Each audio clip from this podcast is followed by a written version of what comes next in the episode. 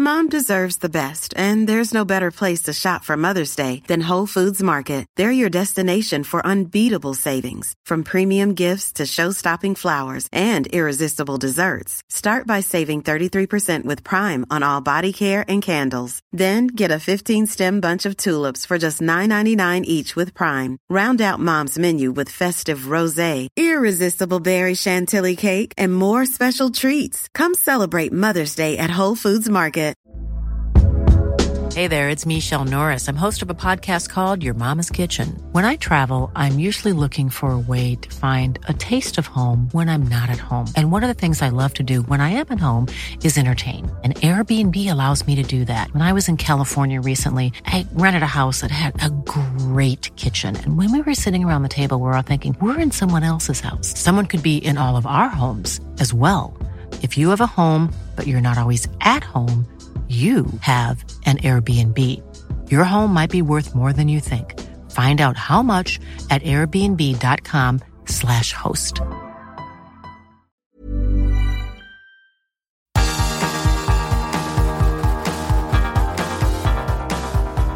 Universo Premier, tu podcast de la Premier League.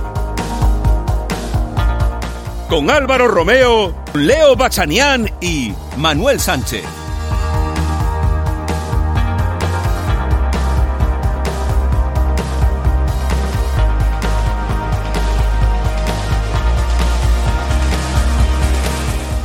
Hola, ¿qué tal? Bienvenidos a Universo Premier. Recibido un cordial saludo de Álvaro Romeo. Hoy tenemos un programa en el que intercalaremos la conversación sobre la Copa del Mundo de Qatar 2022, donde ya tenemos prácticamente configurados todos los bombos y todos los equipos clasificados a la espera de saber quiénes son los últimos tres equipos o selecciones que se clasifican para el Mundial. Y también hablaremos de la Premier League, porque han pasado cosas. Se ha retirado Germain Defoe, ha habido un intento, un presunto intento de envenenamiento a Roman Abramovich. El Chelsea todavía no tiene dueño a Harry Maguire le pitaron en Wembley. Bueno, en definitiva, tenemos un montón de cosas de las que hablar y hoy vamos a hacerlo con Leo Bachanian y con Manuel Sánchez. Hola compañeros, ¿qué tal?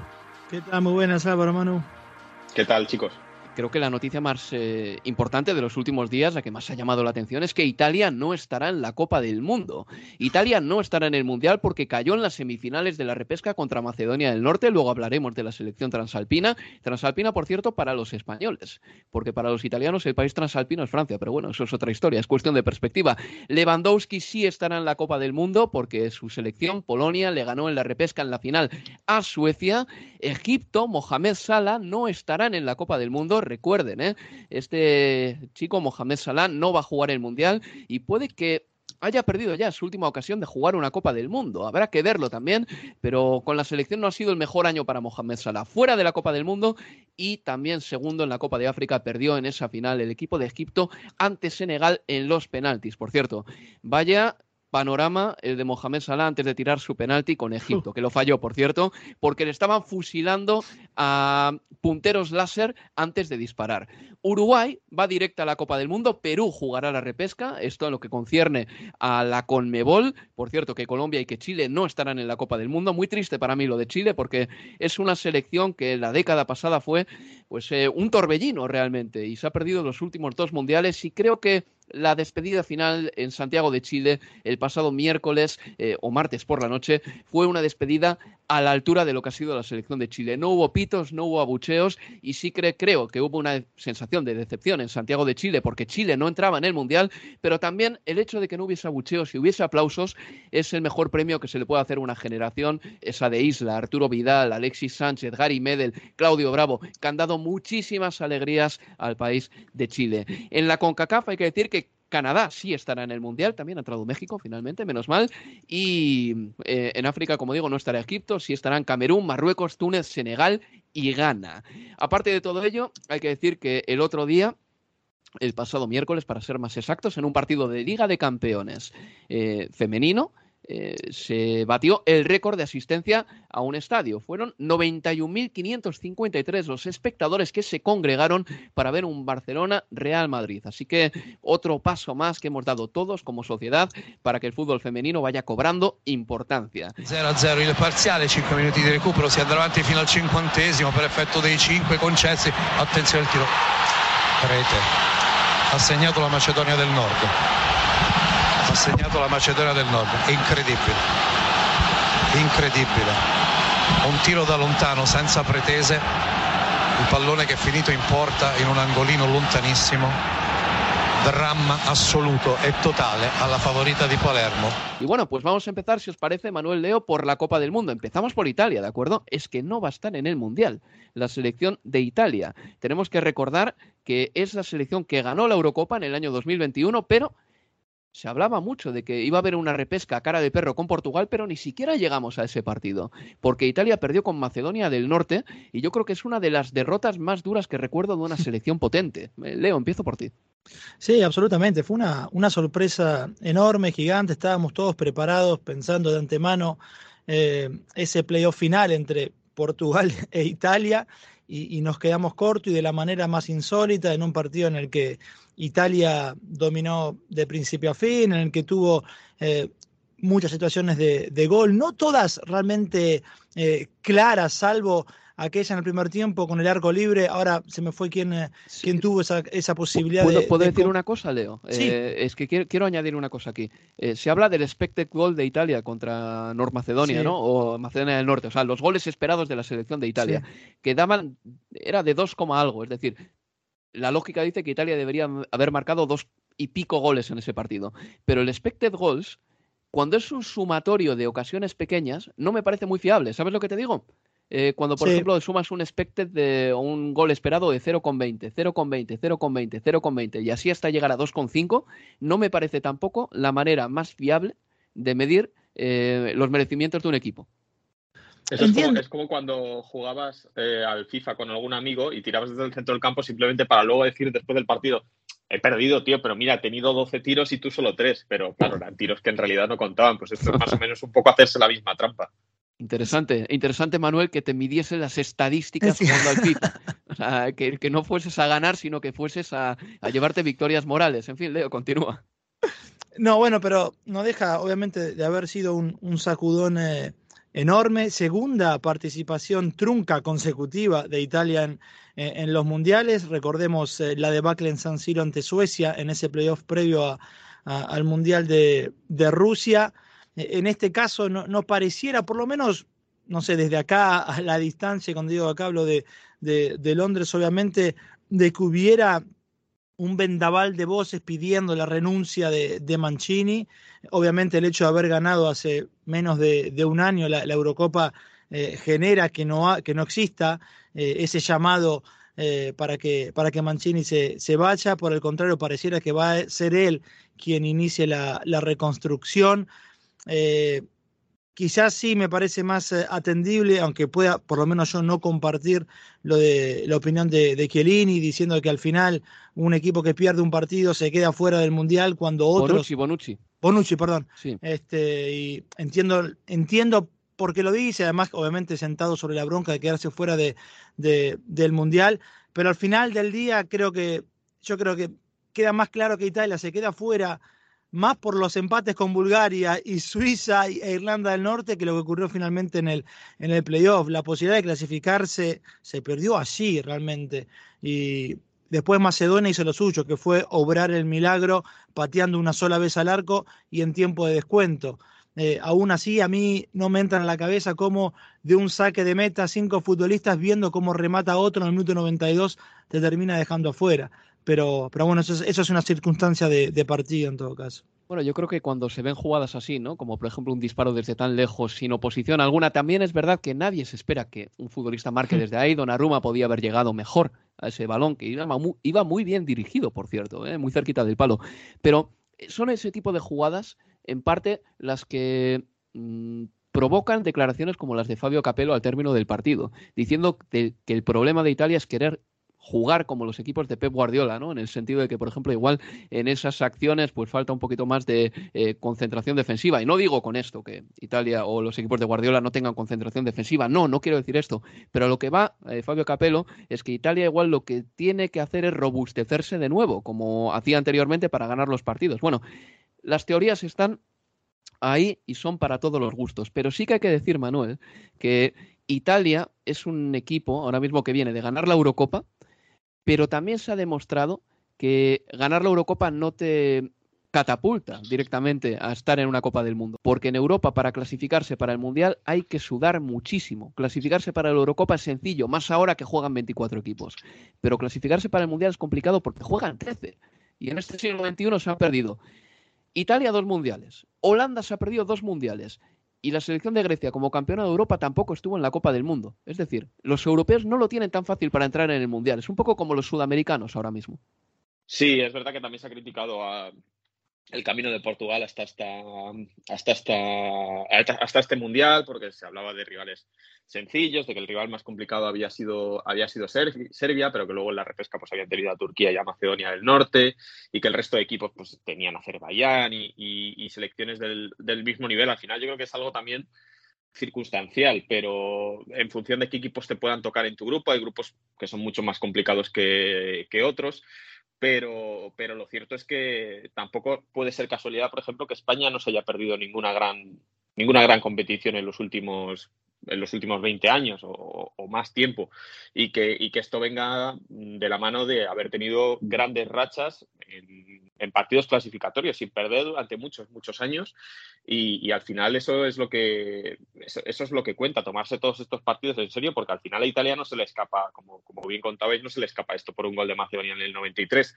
se le escapa por haberse dejado puntos en partidos en los que seguramente tendrían que, que haber ganado, igual que Portugal se quedó fuera de la, o sea, se tuvo que ir a la repesca porque en un partido, no sé si fue el partido contra Serbia fuera de casa, a Cristiano Ronaldo le dan un gol en el último minuto que supuestamente había pasado. Pues eso, unido a seguramente algún empate en algún partido en el que eran muy favoritos, te acaba metiendo en un lío, en un lío muy grande. Y, al final de los 32 equipos van 13 europeos, se tiene que quedar porque habrá mucha gente que diga, bueno, ¿y por qué va Suiza y no va a Italia? ¿O por qué va Serbia y no va a Italia si Italia es la campeona de Europa? O, también otro debate que, que, es el de la campeona de la Eurocopa.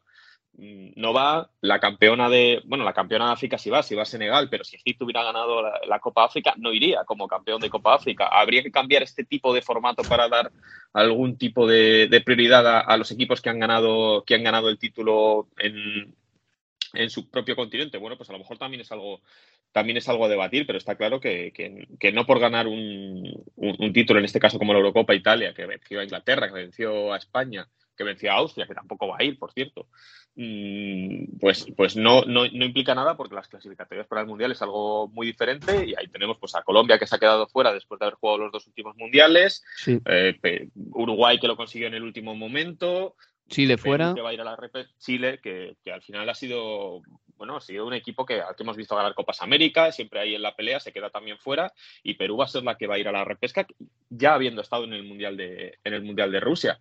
Así que al final también el Mundial no deja de ser porque a veces nos quejamos, ¿no? De competiciones en las que, como la Superliga Europea, que decimos, ah, es que mm, están ahí todos los equipos buenos, bla, no se dan otras oportunidades, pero luego cuando se queda Italia fuera de un mundial, la gente también se queja porque creen que debería estar Italia por, por méritos y que no están relacionados con las clasificatorias. Si se queda fuera Italia, pues se ha quedado fuera Italia. Sus oportunidades han tenido para pasar. Yo creo que, si Italia se queda fuera es por merecimiento propio. Eh, ahora bien, una, una, cosa que tengo yo clarísima es que ganar la Eurocopa no es garantía de nada y se ha visto otra vez más, reitero una vez más. Grecia la gana en 2004 y eso puede que lo entendamos como un golpe de suerte, ¿de acuerdo? Pero Grecia no va al Mundial de 2006.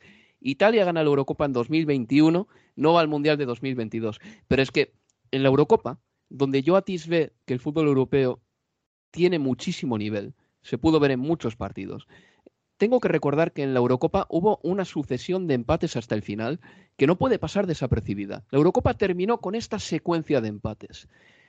Francia-Suiza en octavos de final, empate. Victoria para los suizos. Luego ya en penaltis, quiero recordar. Suiza-España, cuartos de final, empate. España-Italia, semifinales, empate. Italia-Inglaterra, final, empate. Es decir, la igualdad es la nota dominante del fútbol europeo y se ha visto clarísimo, una vez más. El hecho de que Italia ganase la Eurocopa no significaba que iba a pasearse por la fase de grupos, porque está muy difícil ganar en Europa.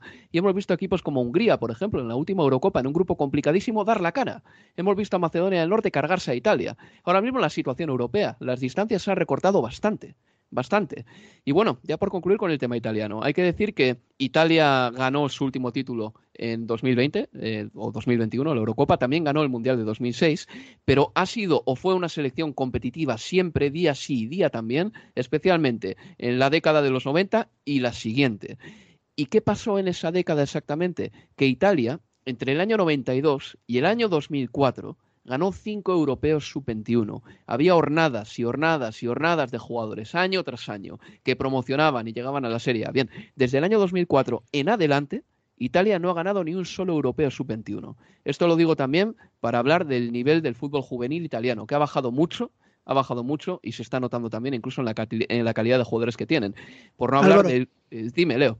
No, perdón, sobre esto, para, agregar algo más que estás marcando, porque me parece que es importante para la reconstrucción que se va a venir o que se le tiene que venir, venir a Italia, es que el entrenador del Sub-21 dijo esta semana de que ya está buscando, tiene que ir a buscar un pool de futbolistas para sus seleccionados jóvenes a la segunda división o a la tercera división, porque el lugar de los jóvenes italianos dentro de la Serie A es cada vez menor. Entonces digo, eso también es una alarma quizás a futuro pensando en lo que se viene con, con Italia. Quería agregar eso porque me parece que iba de la mano de lo que decías. No, pues es muy interesante. ¿eh? Ya te digo que Italia ha ganado títulos en la anterior década y ha ganado en esta también reitero una vez más, pero cuando Italia era competitiva día sí y día también, llegaba a un Mundial o una Eurocopa como favorita para ganar, fue cuando su equipo sub-21 dominaba también. Y entre el 92 y el 2004 ganó cinco europeos sub-21. ¿eh? Ahí está el dato. Eh, otra selección que se ha clasificado para el Mundial, Portugal, que le ganó 2 a 0 a Macedonia del Norte,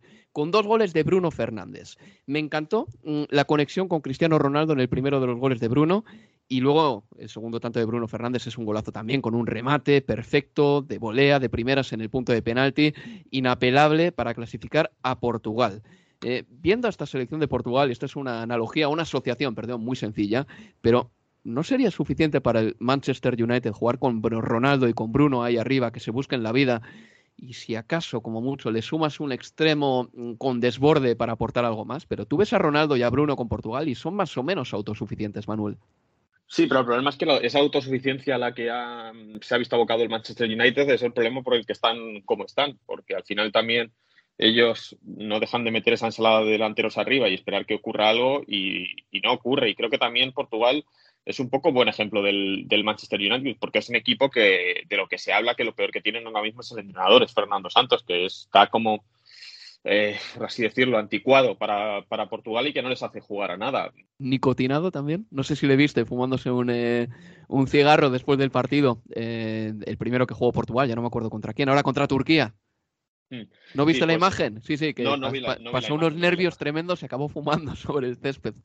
Algo pues que no se ve habitualmente. Sí, sí, sigue, sigue. Hmm. Y, y eso, entonces, se pide como alguna especie de cambio en la, en la selección porque el fútbol de Portugal no es precisamente vistoso para los jugadores que tiene. Estamos hablando de un equipo con Cristiano, con Bruno Fernández, con Diego Jota, con Mutiño. Tiene, tiene calidad. Luego tiene veteranos como Pete con 39 años, pero es un equipo que podría dar más de sí y que por nombres, pues cuesta no verle entre los cuatro o cinco candidatos al Mundial. ¿Quiénes pueden estar a su nivel? Brasil, eh, España quizás, Francia, a lo mejor Inglaterra. No hay tampoco un grandísimo favorito a este Mundial.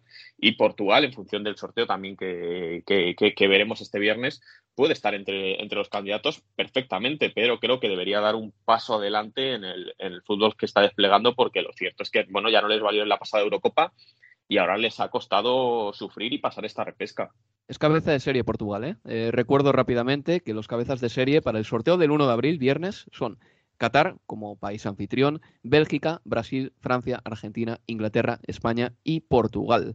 Eh, en el cuarto bombo, por cierto, están mm, países que todavía no sabemos si van a jugar o no. Eh, uno de los equipos o uno de los puestos será para Australia o Emiratos Árabes Unidos o Perú, el otro para Nueva Zelanda o Costa Rica y el otro para Ucrania o Escocia o País de Gales. Bueno, eso en lo que respecta a Portugal. Por cierto, le quiero decir que con la derrota de Italia en casa contra Macedonia del Norte, solo hay dos equipos en el mundo que no han perdido en casa en un partido de clasificación para el Mundial. Uno es Brasil y el otro es España.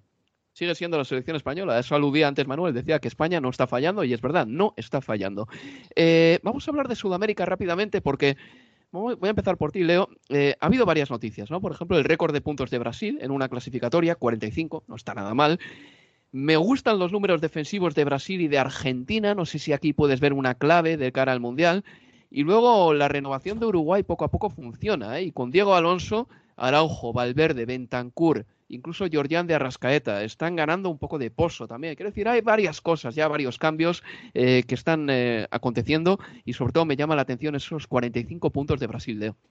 Sí, no, la eliminatoria de, de Brasil fue, fue realmente enorme y además 45 puntos con un partido menos, porque bueno, nunca se definió, nunca se terminó de jugar ese Brasil-Argentina en, el, eh, en Brasil y veremos si es que se disputa o no en, en junio, pero me parece que Brasil terminó en el nivel de, de un candidato a ganar la, la Copa del Mundo. Después eh, y pegándolo a lo que decíamos al comienzo, las Copas del Mundo, así como las Eurocopas, los, los, los continentales son como microclimas, ¿no? no necesariamente terminan diciéndote quién es el mejor, sino simplemente eh, quién eh, hizo un mejor torneo en ese mes. Pero Brasil tiene todo para ganar su sexta Copa del Mundo en, eh, en Qatar, está al nivel de, de candidato de, de, Francia, a mi punto de, de vista. El trabajo defensivo de, de Brasil es muy bueno, me parece que, claro, se hace tanto foco por una cuestión lógica de la manera en que por momentos termina demoliendo a los rivales, ganó los últimos tres partidos por cuatro goles de distancia, que dejamos de ver que no concede goles. Ha concedido cinco goles en 17 partidos, es realmente eh, poquísimo. Habla de un trabajo muy, pero muy bueno en esa materia, la solidez defensiva que tiene el conjunto de, de Tite, que además es un equipo que obviamente tiene la porción de balón prácticamente todo el partido y que ataca prácticamente todo el partido, pero que aún así se defiende muy bien de las posibles contras de, del rival. Yo creo que en esa faceta es mejor que Argentina hoy. Más allá de que Argentina en, tareas defensivas también lo ha hecho bien, pero el partido que terminó siendo ante Ecuador no, no fue bueno, sufrió mucho. De hecho, creo que termina siendo un retroceso en lo que es el nivel de Argentina el partido ante, ante Ecuador pero si me preguntabas dos años atrás si veía esta clasificación tan tranquila de Argentina, el ganar la Copa América, yo creo que nadie lo, vio venir y mucho menos de la mano de Scaloni, que había sido tan cuestionado su, su arribo o que le hayan dejado las llaves de, del seleccionado nacional. Todas maneras, Leo, lo de Brasil, yo creo que Brasil en 2018 ya era un gran equipo, pierde con Bélgica, es verdad, creo que mereció un poquito más incluso contra los belgas, pero sí que hay cosas que han ido cambiando. O sea, esta es una Brasil de extremos ahora mismo, tiene una abundancia de extremos de nivel tremenda, Tite, eso es un privilegio. Es una Brasil sin un delantero centro claro, y es una Brasil en la que los laterales eh, no aportan mucho en ataque. Yo creo que son señas de identidad nuevas de este equipo. Sí, porque Dani Alves juega más que nada bien cerquita o de Casemiro, de Fred, en esa mitad de la cancha, casi parecido donde por momentos se lo ve con, con Xavi, pero no es un futbolista ya que, que tenga participación demasiado en, en, ofensiva y me quedo con eso, sí, es un, una selección de extremos y tiene para tirar por la ventana. Anthony, eh, ahora Martinelli también, eh, bueno, Vinicio Junior, Gabriel Jesús cuando, cuando esté de regreso, porque generalmente juega por banda con, con, con Tite, por eso para mí candidatazo Brasil. Y te olvidas de Neymar, ¿eh? De Neymar y, de, y no tampoco nombrar a Rafinha. Bueno, ahí está, fíjate. Sí, claro, claro, es que muchísimos buenos jugadores. Bueno, pues en Sudamérica los que quedan fuera finalmente son Colombia y la selección de Chile. Una pena lo de Colombia, eh, porque el Mundial se pierde a Luis Díaz también, ¿eh? Manuel, que ha empezado en el Liverpool con unas ganas, un brío y una clase. Qué pena que no esté Luis Díaz. Sí, es uno de esos futbolistas, una de esas grandes estrellas que dentro de pues cinco, seis, siete meses veremos cuáles son las grandes estrellas que no van al Mundial. Se hablará de Mohamed Salah y otro de los que se hablará es de su compañero en el Liverpool, Luis Díaz, porque yo creo que de aquí hasta que empiece el Mundial, Luis Díaz solo va a ir para arriba. O sea, de, aquí, o sea, de lo bueno que hablamos ahora mismo, creo que cuando llegue noviembre hablaremos incluso aún mejor de él y nos dará más pena en este caso pues que no esté con Colombia. Y otro del que te olvidas, pero sobre el que has estado pensando mucho en, en la última semana es Gareth Bale, Manuel. Eh, necesito un minuto de tu tiempo para que me cuentes qué opinas de Gareth Bale, tú como madridista confeso. No, yo no tengo, yo no tengo tantos problemas con, con Gareth Bale como la prensa de, como la prensa de Madrid, ni como para llamarle parásito ni para, ni para insultarle. Obviamente, yo creo que eh, él ha tenido problemas de profesionalismo, igual que ha tenido problemas eh, la prensa con él y el Madrid a la hora de saber tratarle Tampoco creo que haya que demonizarle por, por, por, por, el partido que hizo contra Gales, porque creo que era algo que podíamos ver venir, y tampoco creo que haya que matarle porque no estuviera en el, en el Santiago Bernabéu contra el Barcelona, cuando lo más normal es que si hubiera, estado, si hubiera estado sano no hubiera jugado, porque Gareth Bale ha jugado creo que 77 minutos desde noviembre. Me refiero, tampoco es que sea una pieza fundamental del Madrid, que se borrara el día de antes. O sea, no es Benzema no yendo al clásico para jugar con Francia tres días después. Eso hubiera sido pues mucho más, mucho más grave. Entonces, bueno, pues yo sinceramente yo espero que pase Bale. Eh, de entre Escocia, Ucrania, Gales, prefiero que el que pase sea la Gales de, de Bale, sinceramente. Pues lo sabremos en junio. Vamos a hacer una pausa y a la vuelta estamos ya con la Premier League aquí en Universo Premier. Universo Premier. Hey, I'm Ryan Reynolds. At Mint Mobile, we like to do the opposite of what Big Wireless does. They charge you a lot, we charge you a little. So naturally, when they announced they'd be raising their prices due to inflation, we decided to deflate our prices due to not hating you. That's right. We're cutting the price of Mint Unlimited from $30 a month to just $15 a month. Give it a try at mintmobile.com slash switch. $45 upfront for three months plus taxes and fees. Promote for new customers for limited time. Unlimited more than 40 gigabytes per month. Slows. Full terms at mintmobile.com.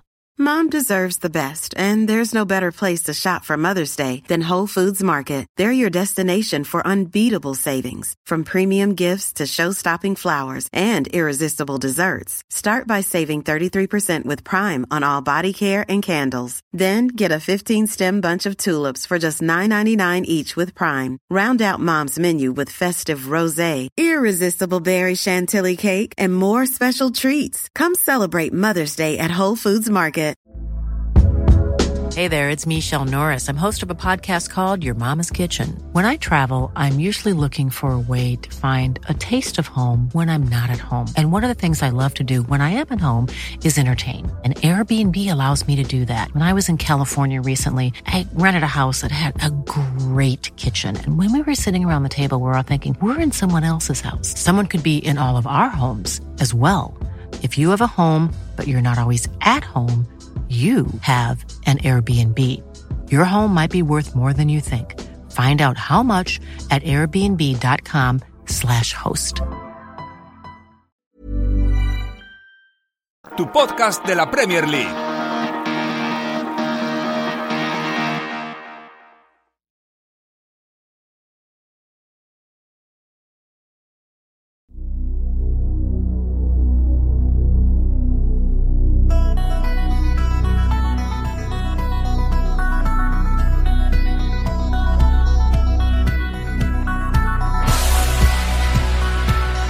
En Universo Premier.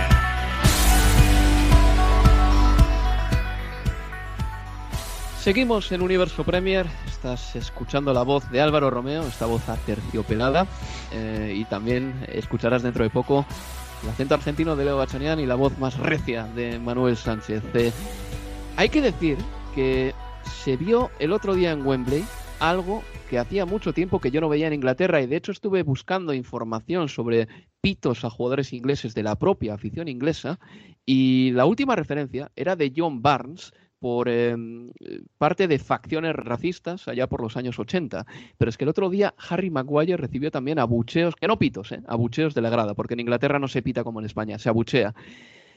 Es un tema nuevo, es eh, algo que no sucede mucho en Inglaterra, pero que yo creo que es consecuencia del traspaso de plataformas, del traspaso de lo que pasa en redes sociales al campo de fútbol. Porque en redes sociales Harry Maguire es un jugador que genera muchísimas divisiones, evidentemente hay sectores eh, que no son eh, para nada del Manchester United, que se mofan de Harry Maguire cada vez que comete un error, que no son tantos eh, en realidad. Y luego hay aficionados del Manchester, Manchester, United, algunos que le defienden a capa y espada. Es uno de esos jugadores que polariza mucho en Inglaterra, pero esa especie de discusión que parecía que era una discusión online, una discusión entre jóvenes en Twitter, bueno, pues ya se ha extrapolado al terreno de juego. Y el otro día en Wembley, en el partido contra Costa de Marfil, que por cierto Inglaterra ganó por tres goles a cero, hubo pitos a uno de los jugadores más emblemáticos de la selección, Manuel Leo. Esto yo no lo había visto nunca, pero no me gustan este tipo de cosas, porque lo único que hacen es desestabilizar. Y ya sé que la afición es soberana y tiene derecho a hacer en el terreno de juego todo lo que sea mientras no sea violento y no sea vejatorio. Ahora bien, esto a Inglaterra no le hace ningún bien y los jugadores de la selección inglesa han cerrado filas en torno a Harry Maguire. Y creo que la pregunta más filosófica de todas se la hacía Jordan Henderson en redes sociales. ¿En qué punto hemos llegado a este momento? ¿En qué punto hemos llegado a este momento en el que se pita un jugador de la selección, Manuel? Sí, eh, es, exactamente es lo que, lo, que has comentado tú. O sea, es una, un movimiento que se origina a través de redes sociales y que cuando llegó el partido contra Costa de Marfil, pues imagino que a tres o cuatro, cinco, seis, siete les haría gracia buchavar a Harry Maguire cuando se dijo su número durante su, su, número y su nombre en la previa del partido y se sumaron bastantes más porque se están haciendo memes, porque, pues porque Harry Maguire origina eso, está originando muchos memes, cada vez que comete algún error se magnifica. El otro día en un entrenamiento con, Inglaterra le, da un golpe a, creo que es a Mason Mount, eh, en, lugar de dar a la pelota, da, da, la pierna de Mason Mount y, eso pues origina que se ponga la foto en, en Twitter, que, consiga muchísimos retweets, muchísimos me gusta, porque ahora mismo es un poco entre muchas comillas, me refiero al bufón de Inglaterra, o sea, todo lo que todo lo que haga Harry Maguire va a ser motivo de moza en el país. Y eso se trasladó a que el otro día, imagino, pues también que a lo mejor no habría muchos aficionados del Manchester United en el, en el partido contra, contra el Costa de Marfil, sino que serían otras aficiones las que coparían Wembley porque era un partido amistoso, era un partido eh, un martes, entonces imagino que no se desplazaría tampoco mucha gente de Manchester y, como el resto de, personas de Inglaterra se están riendo de Harry, Maguire, pues decidieron que es divertido hacer, esta, hacer esto contra un jugador que es de su selección, no les favorece en nada tener deprimido, entre comillas, a, a Harry Maguire o, atacarle a él porque pues al final te estás tirando piedras contra tu propio contra tu propio tejado porque no estás abuchando al equipo porque esté jugando mal estás abuchando a un jugador simplemente porque te quieres reír de él porque tampoco creo que Harry Maguire bueno no jugó en el partido contra Suiza pero no recuerdo malas actuaciones de, Harry Maguire sí que tuvo alguna expulsión hace año y medio un par de años pero bueno tampoco ha habido grandísimos errores de Harry Maguire con Inglaterra como si los ha podido haber con el Manchester United. Lo que dice Manuel es verdad, Leo. O sea, Harry Maguire ha rendido bien con la selección de Inglaterra. Ha rendido bien. O sea, estos son pitos que se originan por el salto de una plataforma a otra, de, la plataforma de Twitter al terreno de juego. He visto otros jugadores siendo pitados, como por ejemplo Gerard Piqué con la selección de España, pero esto atendía a temas políticos y yo no lo justifico. Pero lo de Harry Maguire no se sostiene con la selección de Inglaterra. A ver, cuando se repasan los números de, Maguire con, los Free Lions, está claro que resulta inverosímil eh, escuchar los silbidos. Hablamos del defensor que más goles ha marcado en la historia del seleccionado inglés, siete goles en 42 partidos, que con Maguire dentro del seleccionado de, Southgate, Inglaterra, eh, ha concedido apenas cinco goles en eh, sus últimos 19 partidos internacionales. Eso por un lado. Pero quitando la, cuestión de, las redes sociales trasladada a la grada de, Wembley, que entiendo y comparto que puede ser un elemento más del por qué eh, Harry Maguire se lleva eh, los abucheos, los silbidos de parte de, los hinchas ingleses. Yo creo que también lo que está en cuestión eh, es la convocatoria de, Maguire. Yo creo que si, Maguire no hubiera sido convocado, nadie se hubiera sorprendido. Y, parte de, los silbidos es eso también, ¿no? el traslado de la forma del club al seleccionado. Ahora bien, que estos hinchas de la selección inglesa tengan poca memoria pensando en que ese mismo futbolista, que es verdad, en el último semestre lo ha hecho mal en el Manchester United o que no ha merecido quizás convocatorias en determinados momentos, eh, sea titular en la selección, eh, desde, ese lado lo, lo, lo entiendo sinceramente, pero al mismo tiempo me parece que demuestra a las claras lo que es hoy en día las convocatorias de los seleccionados. Yo creo que, hace años, o cuando uno piensa en el seleccionado, en la selección de un país, piensa en los mejores futbolistas de ese momento para que participen de, ese equipo. Y sin embargo funciona de manera diferente. Está, está más que claro que un entrenador de selección, por el poco tiempo que tiene para trabajar, eh, va a terminar confiando en aquellos que mejor se, aclimaten en el sistema, que mejor lo entiendan, que mejor eh, hayan respondido a las órdenes de ese entrenador, más allá de lo que sea el nivel eh, en sus clubes. Y por momentos yo creo que esa disociación es difícil de, entender, porque para un hincha lo más claro es, bueno, si está haciendo las cosas bien en su club, va al seleccionado. Si lo está haciendo mal, y ya me cuesta más entender por qué vaya, por qué va, más aún, más allá de que después sus números en la selección sean tan buenos como los de Harry Maguire, que lo son, y que si solo miramos el seleccionado inglés, no hay manera de pensar que no sea convocado. Claro, pero Leo, es eh, inevitable que Gareth Southgate tenga en la retina el último partido de Harry Maguire con Inglaterra y no el último partido de Harry Maguire con el Manchester United. ¿Entiendes lo que te digo, no? Que Gareth Southgate eh, valore precisamente los partidos que ha hecho para él, no para el Manchester United, en un contexto distinto con un equipo que funciona muy mal. Pero por eso hago la, diferencia. Lo entiendo desde Southgate y entiendo que así funciona el, eh, para los entrenadores de selecciones, pero lo entiendo desde el foco del hincha, que no, que no lo ve desde la visión del Southgate, sino desde la visión del hincha que dice, no, este futbolista no está rindiendo, no ahora, hace seis meses que no merece, si querés, sacando la visión de Southgate, un llamado del seleccionado, y sin embargo es llamado continuamente, aún en sus peor momentos futbolísticos en su club, que es para el hincha, la vara con la que entiende las, las convocatorias, pero desde el lado de Southgate lo entiendo absolutamente. A ver, sin ir más lejos, y ahí en todas las elecciones. Argentina fue campeona del mundo en el 86 con un futbolista que marcó un gol en la final como José Luis Brown, el Tata Brown, que fue a ese mundial sin tener equipo se entrenaba por su cuenta porque era un jugador libre. Pero ¿qué pasaba? Bilardo, Carlos Bilardo, el entrenador argentino, lo conocía en su etapa de estudiantes, en los partidos con el seleccionado cuando fue convocado en su momento rendía y lo llevó igual. Y no le importó que ese futbolista, no que no estuviera, que no estuviera jugando bien, que no jugara, no tenía club. Entonces, yo entiendo cómo funciona eh, la cuestión de convocatorias en selecciones, pero de, parte del hincha y sacando la cuestión redes sociales, también entiendo en parte los silbidos. A mí, si no hubiera convocado Harry Maguire por su nivel en el United, no me hubiera sorprendido, como creo que la mayoría. Bueno, pues eh, Inglaterra ganó sus dos partidos amistosos. Hay que decir que ya estaba clasificada para la Copa del Mundo. Y hay que decir también que Inglaterra, esta Inglaterra, es un equipo que supera con una holgura tremenda las fases de clasificación. Una holgura tremenda, porque tiene un equipo que cuando te va a hacer daño, te hace daño, con eh, muchísimas opciones ahí arriba y dinámico, además diría, con juventud, velocidad, con un goleador contrastado como Harry Kane. Es, por ejemplo, algo mm, de lo que no puede presumir una selección como la española, ¿eh? o una selección, por ejemplo, como la italiana, quiero decir, de tener futbolistas ahí arriba que puedan hacer tanto daño. Pero esta selección inglesa tendrá que pasar en el Mundial la asignatura de siempre. Cómo gestionar el 1-0 cuando te pones por delante. Lo hizo mal contra Croacia en el Mundial de 2018, se puso por delante y entonces no, supo qué hacer, no supo qué hacer con la ventaja. Y le pasó exactamente lo mismo contra Italia en la Eurocopa. Se puso 1-0 rápido con un gol de Luxo y a partir de entonces creo que a Gareth Southgate le falta valentía. Dicho lo cual, Inglaterra estará en el Mundial y va a ser uno de los equipos que esté en el primer bombo, en el bombo de los cabezas de serie.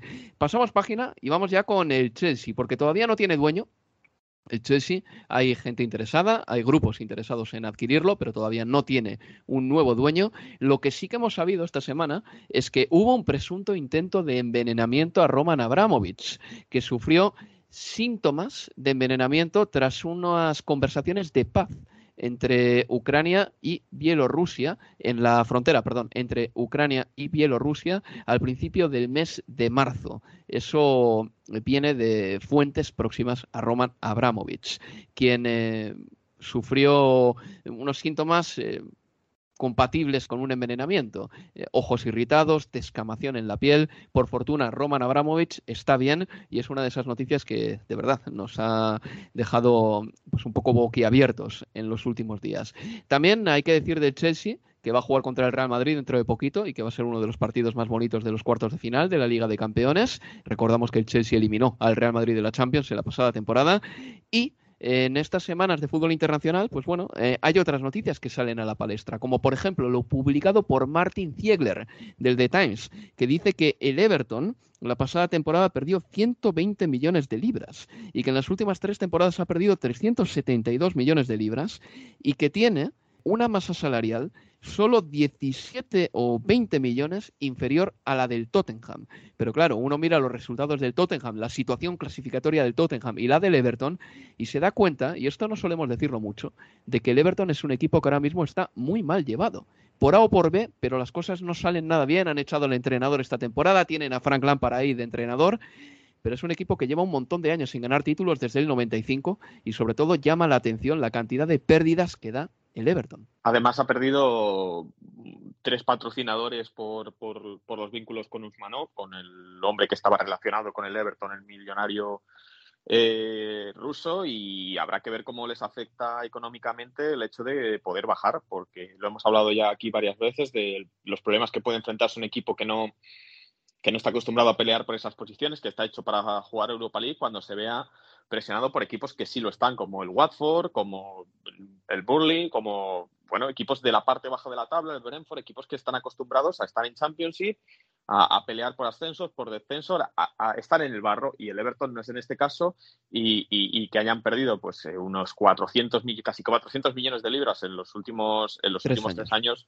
es una, es una barbaridad para eso, para un equipo que pues al final ha invertido. Creo que el Everton podemos hablar de que ha invertido, ha fichado a futbolistas como Richarlison, como Alan, ha invertido, pero creo que no ha recibido el rédito por ello que, esperaban, porque al final cuando cuando se hicieron con estos futbolistas, con Ducuré también, lo que esperaban era llegar a puestos de, Europa, quizá no, no, no, meterse entre los seis primeros, pero sí por lo menos pelear por ello, como, pues como ha hecho el West Ham, como ha hecho el Leicester City, pero lo cierto es que no, lo han conseguido, han tenido que echar a, Benítez, habrán tenido que pagar una, indemnización, han tenido que, traerse el Lampard y, y, el equipo pues no está respondiendo en el campo y eso obviamente pues también afecta a las finanzas y veremos cómo les podría afectar, porque al final estas temporadas en las que bajas o no bajas, para el futuro de un equipo económico y, deportivo son muy importantes, porque una diferencia de dos, de uno, de dos puntos, de bajar o no, te puede en tres, cuatro, cinco años catapultar a la, ruina o, a estar bien. Tengo que recordar que uno de los últimos clubes que sufrió de verdad eh, en lo deportivo eh, como consecuencia de sus problemas económicos fue el Portsmouth, que hace 12 años le quitaron un montón de puntos cuando estaba en Premier League y terminó bajando. Le quitaron puntos por problemas administrativos. No sé si el Everton está en ese punto, parece que no todavía, pero sí que hay que decir que en Inglaterra el control es un poquito más laxo. Eh, los equipos eh, en general se tratan de apretar el cinturón para cumplir con el juego limpio financiero de la UEFA, pero luego en Premier League no tenemos, por ejemplo, límites salariales como los de la Liga Española. Así que por eso el Everton es un equipo que puede seguir dando pérdidas y todavía no pasa hmm. nada. Y también, también juega a su favor de él y otros equipos que tengan pérdidas el hecho del COVID. Al final es relativamente fácil resguardarse en los problemas que ha generado el COVID y en base a ello no recibir sanciones económicas. Sí, pero, y además ojo, lo, que es peligroso de, del Everton es que está en un, o sea, de todos los ingresos del Everton, el 95% se destina al pago de salarios de futbolistas. Digo, y ese ya es un elemento peligroso. De un año a otro aumentó del 85 al 95% lo que se destina a sueldos. Hay un promedio de, de, salarios de los futbolistas del Everton, que es de casi 90 mil libras a la semana, de promedio. Obviamente, eh, las adquisiciones de, de, Jaime Rodríguez, de, de Docuré, de Alan, inflaron en parte eh, lo que se gasta en, o que se invierte en, salarios, pero está, me parece, en un porcentaje que es eh, muy, pero muy peligroso para, las finanzas de, cualquier club, eh, aún si se, si se trata de un equipo de la Premier y sabiendo lo que son los ingresos para equipos de, la Premier, pero me parece que 95% está ya en una zona que es peligrosísima. ¿Tú sabes, Leo, en qué umbral cifra la liga mm, que te la estás jugando con, con los sueldos? A ver. En el 70%. Bueno, Ahí tienes, ¿eh? Al Everton con 95, decías. 95% en el año fiscal que terminó del 2021. O sea, Qué barbaridad, es una pues. locura. Sí, el Everton ahora mismo está tres puntos por encima del descenso, eh, tres puntos más que el Watford, pero hay que decir también que el Everton tiene dos partidos jugados menos que el Watford. Se supone que el equipo de Frank Lampard saldrá de ahí, pero claro, es que llevamos dos meses diciendo que se supone que saldrá de ahí y no termina de salir. Eh, también hay que decir que si quería contar con Andros Townsend de aquí hasta final de temporada, ya no podrá porque se va a perder el resto de la campaña por una lesión de rodilla. Así que, bueno, pues eh, el Everton tendrá que jugársela con eh, Richarlison y me parece que con Calvert Lewin de aquí hasta final de temporada, como suele ser habitual. Otra noticia que me ha llamado la atención en eh, esta última semana ha sido Paul Pogba, reconociendo que tuvo depresión durante la era de José Mourinho en Old Trafford. Van saliendo cosas de esas poquito a poco y Pogba, que es un jugador al que no le cuesta hablar, no le cuesta hablar nada, eh, dice que durante esa época tuvo depresión también. Eh, hay que decir que el rendimiento de Paul Pogba bajó durante esas campañas mucho. No quiero culpar a José Mourinho de esto, pero sí que es verdad que ese ambiente no le ayudó en absoluto y que Pogba cuando ha viajado con Francia siempre ha sido un jugador distinto. En el Manchester United siempre ha dado la sensación de que era un jugador un poco embridado, encorsetado de alguna manera. Y otra cosa más que hay que decir es que se retira Jermaine Defoe, un jugador que ha sido un mito en la Premier League. Es que ha marcado en su carrera un total, Leo, de 324 goles entre clubes y selección. ¿eh? Se retira a, los 39 años. Sí, fueron 162 goles en 496 partidos de, Premier. Eh, números muy buenos y más aún cuando repasás los goles que hizo con, eh, con el seleccionado inglés. 20 en 57 partidos jugados con, Inglaterra, 22 años de carrera para, para Germain Defoe, y me parece que eh, el último legado que, que deja en Inglaterra, termina siendo más que lo futbolístico, si se acuerdan lo que fue su relación con el chiquito hincha del Sunderland, Bradley Lowery, que, murió a los, seis, con, a los seis años de edad en 2017 y que Germain Defoe eh, estuvo muy, pero muy cerca de este niño y de la familia. Y que este nene que sufría un, neuroblastoma y, que Defoe eh, prácticamente se, cargó la campaña para, para concientizar lo, lo, que sufría este chico y me parece que terminó dejando un legado personal desde ese lado que, que termina igualando o superando lo que hizo dentro de un terreno de juego que fue realmente enorme, más allá que por momentos se nos pase del radar, pero los números de, de Defoe son muy, pero muy buenos. Sí, y aparte de lo personal es que en los números, Leo, eh, creo que solo. Eh, no hay ningún jugador que haya marcado seis goles en un partido de la Premier League, pero sí hay varios que han marcado cinco, y uno de ellos es Jermaine Defoe en Premier League, le marcó cinco goles al Wigan. Em, y bueno, eh, es el delantero, o fue el delantero, porque imagino que Harry Kane ya lo habrá superado, eh, con más goles del Tottenham en Europa. Estamos hablando de un jugador que no era broma. ¿eh? Germain Defoe también marcó 20 goles con Inglaterra, Manuel. Sí, en esa Inglaterra de la que se esperaba, yo creo que mucho más de lo que consiguió, de lo que consiguió. Al final, un promedio de 20 goles en 57 partidos, que es prácticamente un, es más que un gol cada tres partidos, está muy bien para un Defoe que, para un Defoe que ha tenido una carrera bastante larga.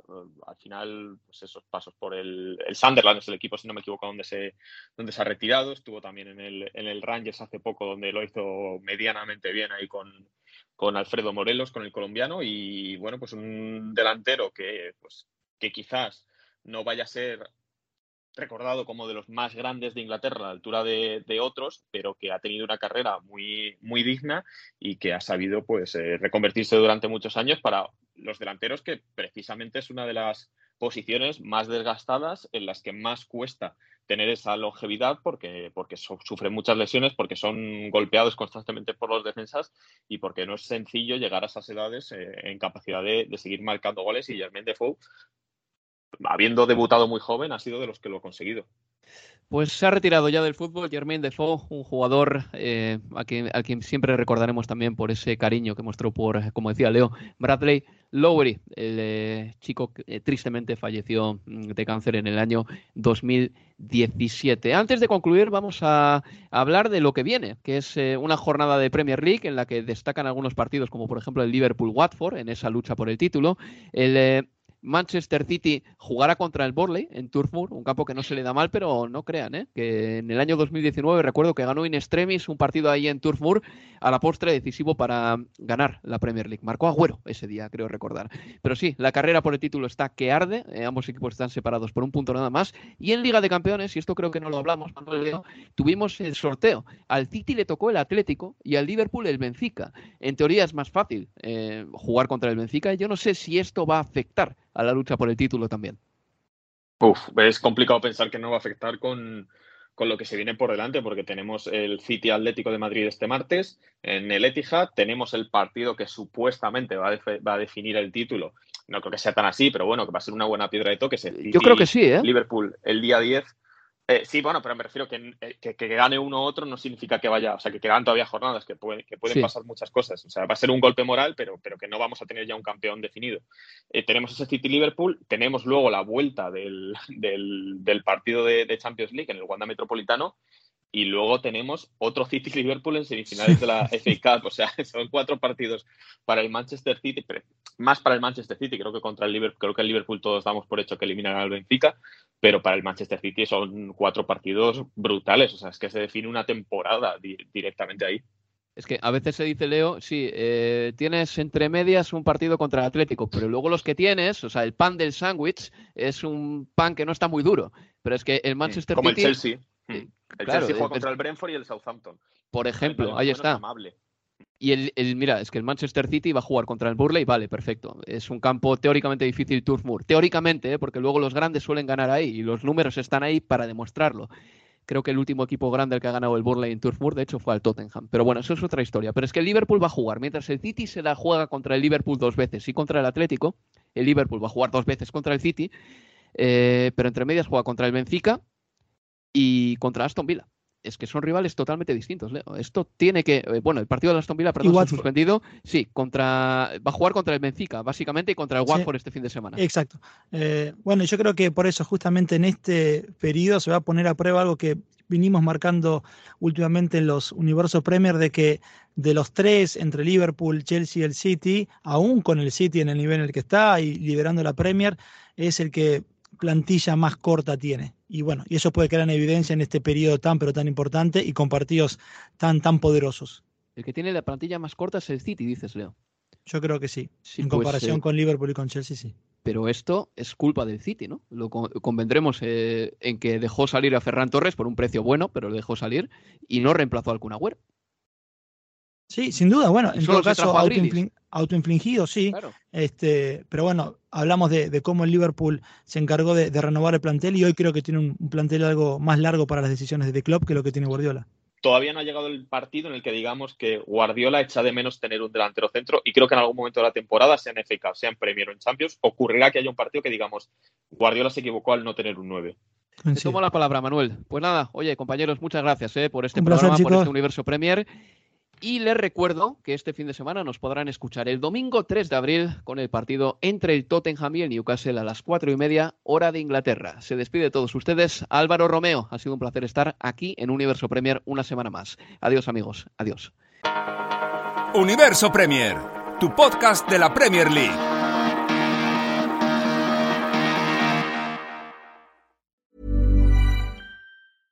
Want flexibility? Take yoga. Want flexibility with your health insurance? Check out United Healthcare Insurance Plans. Underwritten by Golden Rule Insurance Company, they offer flexible, budget friendly medical, dental, and vision coverage that may be right for you. More at uh1.com. Mom deserves the best, and there's no better place to shop for Mother's Day than Whole Foods Market. They're your destination for unbeatable savings, from premium gifts to show-stopping flowers and irresistible desserts. Start by saving 33% with Prime on all body care and candles. Then get a 15-stem bunch of tulips for just $9.99 each with Prime. Round out Mom's menu with festive rosé, irresistible berry chantilly cake, and more special treats. Come celebrate Mother's Day at Whole Foods Market.